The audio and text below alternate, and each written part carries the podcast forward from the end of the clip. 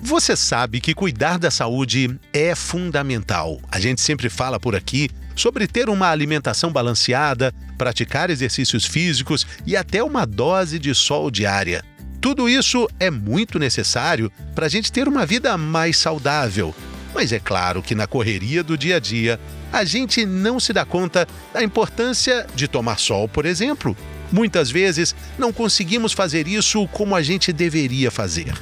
A gente tem passado mais tempo dentro de casa, é o home office, as crianças estudando. Essa nova rotina que criamos em casa requer mais cuidados. E nessas horas, você pode contar com a Dera. A Dera é a vitamina D mais recomendada pelos médicos do Brasil. A Dera mais vitaminas tem vitamina D de mil unidades, mais 11 vitaminas e 8 minerais em fórmula exclusiva. Ah, e quer mais uma vantagem? Adera mais vitaminas ainda tem embalagem econômica. Você leva 90 e paga 60 comprimidos. Existe um Adera na medida certa para você. Descubra Adera mais vitaminas. Acesse o site que está na descrição do episódio. Olá, eu sou o Fernando Rocha e esse é o Na Medida do Possível, ou quase, um não manual sobre a vida saudável não manual, porque a gente, felizmente, não tem manual.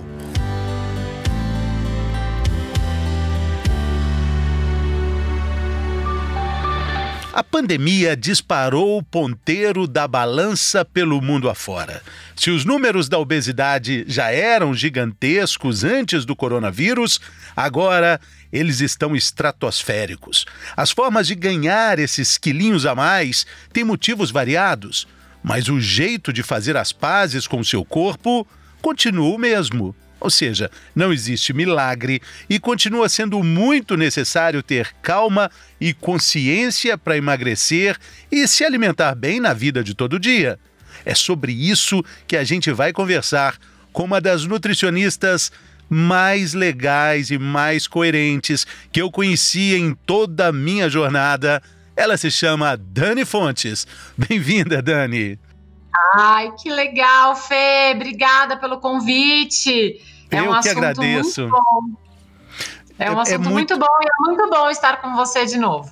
Alegria imensa, Dani. É, eu gosto de falar sobre coerência da, na nutrição, porque é daí que a gente parte para uma, uma solução, né, Dani? Porque não deixa de ser um paradoxo o fato de existirem milhares de regimes e tanta gente sem conseguir emagrecer. Exato, Fê. Eu acho que essa é a grande questão aí que a gente vem lidando, né, em relação à saúde nos últimos tempos. Quer dizer, quanto mais produtos diets, tipos de dieta, mais pessoas ganham peso, né? E não só as pessoas ganham peso, mas a gente também percebe uma relação é, conturbada com a alimentação. E aí a gente tem tanto os transtornos alimentares quanto as pessoas que se relacionam mal com a comida. É muito comum a gente perceber as pessoas com medo de comer, com culpa ao comer, né? E isso pode é, não só levar ao sobrepeso, mas também levar a uma relação ruim com a comida, que traz muita angústia, né? Sendo que era para ser uma coisa boa. A alimentação, a nutrição era só para trazer prazer, alegria, satisfação. E não é isso que a gente tem visto nos últimos tempos em alguma parte do caminho é, esses sentidos se perdem, né? Mas Falando Sim. do título do nosso episódio, por que eu não consigo emagrecer? Pergunta repetida milhares e milhares de vezes pelo mundo afora, mas é, para tentar responder, quais seriam, Dani, os erros é, chamados assim, estou fazendo um sinal de aspas aqui, os erros invisíveis que não parecem erros e que a gente comete a todo tempo? Muito boa. Eu encontro alguns erros aqui no consultório com frequência, Fê. O primeiro dos erros é achar que existem alimentos bons e alimentos ruins. Então, os alimentos bons são aqueles vegetais, frutas, legumes, e aí, ou até mesmo arroz feijão, é, e aí tudo bem, eu comer esses, isso não tem problema, independente da quantidade, o que já é um erro. E tem os alimentos ruins, quer dizer, hambúrguer, pizza, doce, são alimentos que eu não posso comer nunca, porque eles são muito ruins. O que também não é verdade. Então, categorizar alimentos, né, como bons ou ruins é um erro, porque isso vai fazer você, é, primeiro, ter mais vontade de comer os proibidos e achar que você pode comer o quanto você quiser dos alimentos permitidos, entre aspas. Uh, o segundo erro que eu vejo com muita frequência é seguir uma dieta muito restritiva ou durante um período, mas principalmente durante a semana, e aí no final de semana você achar que você tem direito de comer como se não houvesse amanhã, né? O famoso pé na jaca. Então, quer dizer, toda restrição que você fez na semana, ela se equivale àquele exagero do final de semana. E não só essa condição de durante semana, fim de semana, mas o fato de fazer uma dieta muito restritiva, a gente sabe que aumenta a vontade de comer e muitas vezes aumenta a compulsão e o exagero alimentar. E aí a gente pode encontrar ainda outros erros, né, em relação ao que a gente chama de comer emocional. As pessoas, é, elas têm mais angústias, a gente tem, tá vivendo aí uma época muito difícil, né, da pandemia, e talvez isso esteja muito atrelado com esse excesso de peso, esse ganho de peso no último ano, é, principalmente nos brasileiros, o, o, Brasil é um dos países que mais ganhou peso, né, no último ano aí da pandemia, é, porque a gente come por angústia, a gente come por tristeza, a gente come quando a gente está entediado, e isso está muito associado com hábitos. E aí, o último erro que eu tenho para pontuar é a falta que a gente tem de consciência em relação ao nosso corpo. Então a gente come para agradar o outro. E aí a gente tem uma história maravilhosa do Fernando com a mãe dele, que a mãe dele faz ele tomar a vitamina de abacate inteira, e ele toma, a mãe fica feliz. Então, quer dizer, ele ultrapassa a sensação de saciedade dele para agradar o outro, para receber o amor do outro. E a gente faz isso com muita frequência, né? Então a gente desrespeita o nosso próprio corpo para agradar o outro, para ter essa relação de amor, que é uma coisa que a gente podia ir ensinando desde criança. Né? Quando você tá cheio, sua barriga tá cheia, sua barriga tá com fome, você não precisa comer tudo se você não quiser. Então, essas características da consciência do nosso corpo também são um erro muito comum nessa questão do emagrecimento. É interessante a gente falar sobre erros invisíveis, porque alguns a gente vai sabendo, não, tá errado, mas a, a carne é fraca, mas sempre vence, resista a tudo menos às tentações, mas os invisíveis é que são perigosos, como por exemplo o que você acabou de dizer, é determinar a saudabilidade dos alimentos por questões que a gente, na verdade, nem sabe sabe bem quais são. Exato. E, e, é muito comum, né? Porque como na, na ciência a gente tem, é óbvio que existem algumas controvérsias, então, durante um período, é, quem tinha colesterol alto não podia consumir ovo, quem tinha é, diabetes, não podia consumir açúcar de jeito nenhum. E aí a ciência ela vai evoluindo, né? Graças a Deus. E a gente vai mudando alguns conceitos, vai entendendo outros conceitos. Então, a ciência da nutrição, que ainda é uma ciência que engatinha muito, ela ainda é muito neném, né? Ela ainda é, é, é muito nova ela, ela tem esses pequenos erros. Então, as pessoas elas ficam muitas vezes é, fechadas nesses conceitos. Então, durante muito tempo, o low fat era o mais vendido, né? A gente tinha que tirar a gordura dos alimentos, porque isso ia dar um problema cardíaco. E a gente já sabe há mais de 10 anos que não é isso. Aí veio a história do jejum intermitente. Não, agora o jejum intermitente é o que resolve, o que é o bom é ficar em jejum. Quer dizer, e a gente já tem vários estudos falando que não importa se é jejum, se é low fat, se é low carb, quer dizer, se você diminuir qualquer nutriente ou se você parar de comer, você emagrece, né? E tanto faz qual é a estratégia. O que importa é como você lida com isso no seu dia a dia. O que, que te traz mais qualidade de vida? Como que para você dá para seguir alguma coisa dessas sem ser uma coisa sofrida? Porque o sofrido não é a longo prazo. Interessante, a gente volta a falar de coerência e volta a falar também aqui de algo que você gosta muito, Dani, planejamento. Quando a fome vem, não sem planejamento, ela vai te, ela vai te detonar, né? E planejamento é tudo numa dieta, né? Exato. Então, essa é uma característica bem prática, né? Então, depois que a gente falou dessas teorias culturais do comer, a gente falou dessas teorias psíquicas do comer, também da sociedade, tem uma questão prática. Se a gente segue nossa fome do corpo, né, e a gente sabe que a gente tem fome de manhã, a gente tem que ter café da manhã né? Tem que ter um pão, tem que ter um ovo, tem que ter uma fruta. E todo mundo é, segue isso muito bem, né? Ainda mais agora na pandemia. Antes a gente tomava café da manhã na padaria, agora não dá mais, né? É bom evitar, né? É bom ficar em casa. Então você sabe que você tem que ter algumas coisas para tomar café da manhã. É a mesma coisa com as refeições principais do almoço e jantar. Né? A gente tem que ter um cuidado maior. É, na hora que você vai comer, não tem como você falar, agora eu tô com fome, quero comer. Não tem, né? Se não tiver preparado, se não tiver planejado, o que, que vai acontecer? Você vai pedir delivery.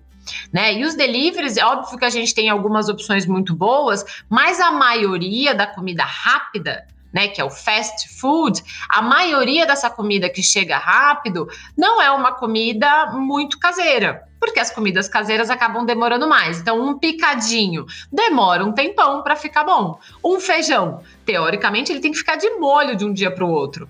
Né? A salada você tem que lavar, tem que enxugar a folha, tem que picar, tem que ter um molho. Então, nada disso é uma coisa que você tira de um pacote e esquenta no micro-ondas. Né? Então, essa facilidade, entre aspas, do, do fast food é, diz pra gente assim: nossa, que comida rápida e gostosa. Só que não é um nutriente que seu corpo gosta. Né? Então, é o que a gente até eu falo bastante isso com a Alice, né? Ah, eu quero um pão, tudo bem, mas o seu corpo quer uma fruta. Como é que a gente vai fazer? Né? Você quer comer uma coisinha gostosa, mas o seu corpo quer outra. Então, os adultos, né, que estão ouvindo a gente, tem que ter a consciência de que o seu corpo precisa de legumes, verduras, frutas, proteínas, arroz. E aí a gente tem que se organizar. Se tiver organizado, fica mais fácil e a gente consegue ter uma comida caseira no almoço no jantar. E não que a gente tenha que fazer todos os dias, a gente pode congelar, pode picar, pode comprar marmitinha saudável, enfim, existem várias possibilidades e aí você vai ter que encontrar qual que é a melhor para você. E, e, é muito legal essa descoberta do que o seu corpo precisa e de como você vai fazer essa alquimia dessa transformação. Uma ida à feira com esse olhar é algo fantástico, né? Tô falando isso para falar de um tema que você gosta muito também, Dani. Esse olhar para dentro, esse autoconhecimento. A princípio pode parecer algo muito distante de um processo de reeducação alimentar, de emagrecimento, mas elas também combinam, são, são questões que estão muito mais interligadas do que a gente pensa, né? A meditação, esse autoconhecimento. É, porque se a gente está no, no, piloto automático, você nem percebe o seu corpo. Vamos supor, eu tenho muitos pacientes que me falam assim, um exemplo, né? Ah, eu tenho uma azia, nossa, eu tenho azia, tenho refluxo, ah, eu não tô bem de estômago. Depois que eu fiquei velho, minha barriga não tá boa. E aí eu falo, mas me conta um pouco, que horas é essa azia? Ah, eu não sei direito. Então, quer dizer, ela tem azia, ela não sabe que horas começa. Aí eu falo, mas aí depois que você comeu alguma coisa? Ah, acho que sim. Acho que é depois que eu almoço. E o que, que você costuma almoçar? Ah, eu peço um frango frito ali, às vezes eu como pastel. Então, assim, é óbvio que você vai ter azia com uma fritura todos os dias, entendeu? Então, é, é um mínimo de observação, né? A gente, é o que eu sempre falo.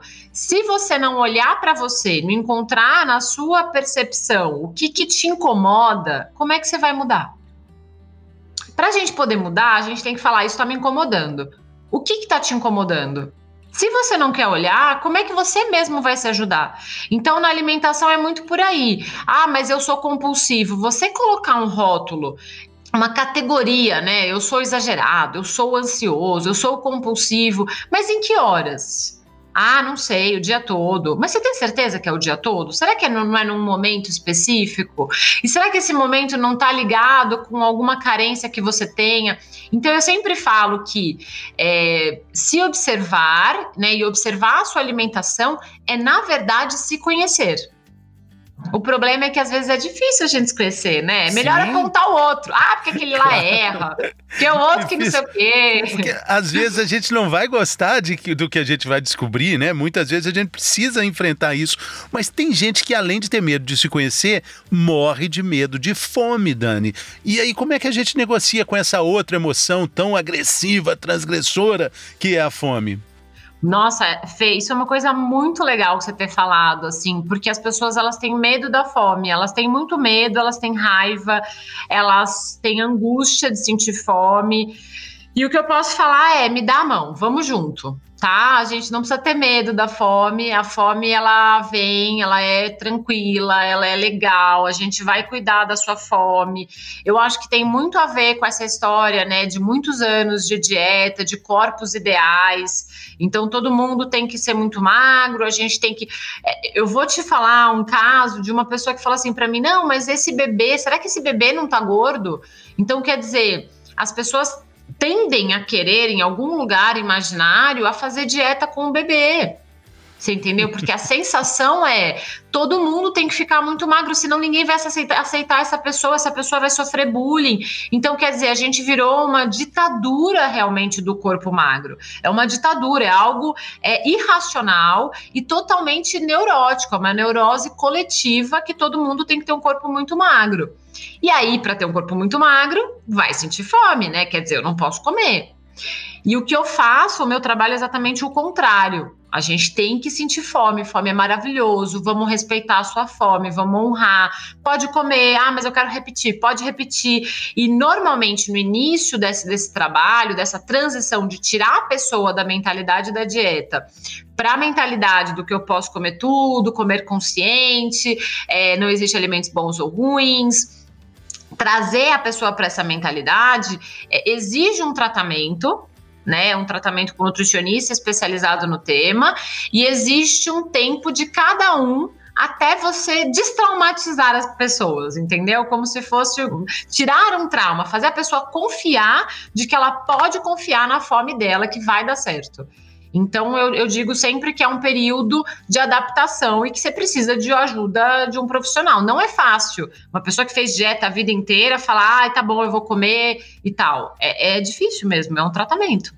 É, não, não, não tem dúvida nenhuma, realmente. Porque ainda, para a gente falar do, de, de, um último item nosso aqui, existem uh, os sabotadores que são pessoas que estão muito mais perto do que a gente pensa e são tão eficientes no, no, na sabotagem de uma forma que a gente nem imagina. Nossa, nem me falha. Assim, a minha expertise hoje, Fê, é, além dos adultos, né, com esse que, que a gente chama de comer transtornado, eu não gosto muito do, do comer transtornado, do termo, mas eu gosto de dizer que existe uma angústia ao comer, né? Então, existe um comer angustiado, existe um comer preocupado. E a minha expertise hoje é isso, né? Trabalhar com essas pessoas. Então, o que eu escuto de caso, de mãe, de familiar, que pressiona a pessoa a não comer, né? Ou a comer demais, também tem. Mas é, essa história do não comer, não pode comer, você está comendo muito, você está muito gordo, você tem que parar de comer. Então, quer dizer, os policiais, né? Os vigilantes do peso que estão na sua própria casa, né? Então, é, o, quando o outro fala do seu comer, é, fica uma questão muito complicada, porque você perde um pouco da sua identidade, você perde um pouco da sua autonomia no comer, e isso prejudica muito a sua relação. Ou então o contrário, para que que você vai emagrecer? Já está ótimo assim, já está muito bem. E essa vantagem também. Exato, porque aí é isso. Quem tem que saber se você tem que emagrecer ou não é você. Isso te incomoda? Lembra que a gente falou no início? Isso está falando sobre o seu incômodo. Isso me incomoda porque isso aumenta o meu risco de infarto e eu não quero morrer. Então, isso é um ponto importante. Agora, não, eu preciso emagrecer porque o médico mandou. Bom, mas e aí? O que, que o médico disse? Ah, o médico falou que eu vou infartar. Mas será que isso é verdade? A gente tem os exames, isso é realmente um fator? Porque também existe essa gordofobia geral, né? Então, quer dizer, qualquer pessoa acima do peso vai morrer. E não é bem assim. Né? A gente vem estudando na ciência, como eu sempre falo, a ciência ela vai evoluindo, ela vai evoluindo. Há 10 anos atrás, não tinha possibilidade de uma pessoa obesa ser saudável. Isso já mudou. A gente tem muitas pessoas que são obesas, têm sobrepeso e têm exames normais, são fisicamente ativas. Então, quer dizer, que, que eles falam nos estudos como o obeso ativo. Né? Um obeso pode ser tão mais saudável do que uma pessoa magra que não faz exercício nenhum e que tem colesterol alto. Então a obesidade ela virou, virou um fator, ela é uma condição, né? E ela pode estar associada com doença ou não. Então a gente sempre tem que ver caso a caso. Por que, que você quer emagrecer? Se é um desejo seu, se é um incômodo seu, e o que está atrelado a esse emagrecimento? Por isso que é tão complexo né? Exatamente. Por isso que as pessoas falam, por que, que eu não emagreço? Ou por que, que é tão difícil? Porque é muito complexo, é muito multifatorial, não é uma coisa simples, não é comprar um sapato, é uma de coisa, é uma, é uma história de vida. Mas eu acho que a gente esclareceu dúvidas importantes aqui, pontos importantes nesse episódio. Muito obrigado, Dani, pela generosidade. Sempre uma alegria ter você aqui conosco. Obrigada, Fê. É sempre um prazer a todos que o escutaram. Foi muito gostoso. Até a próxima.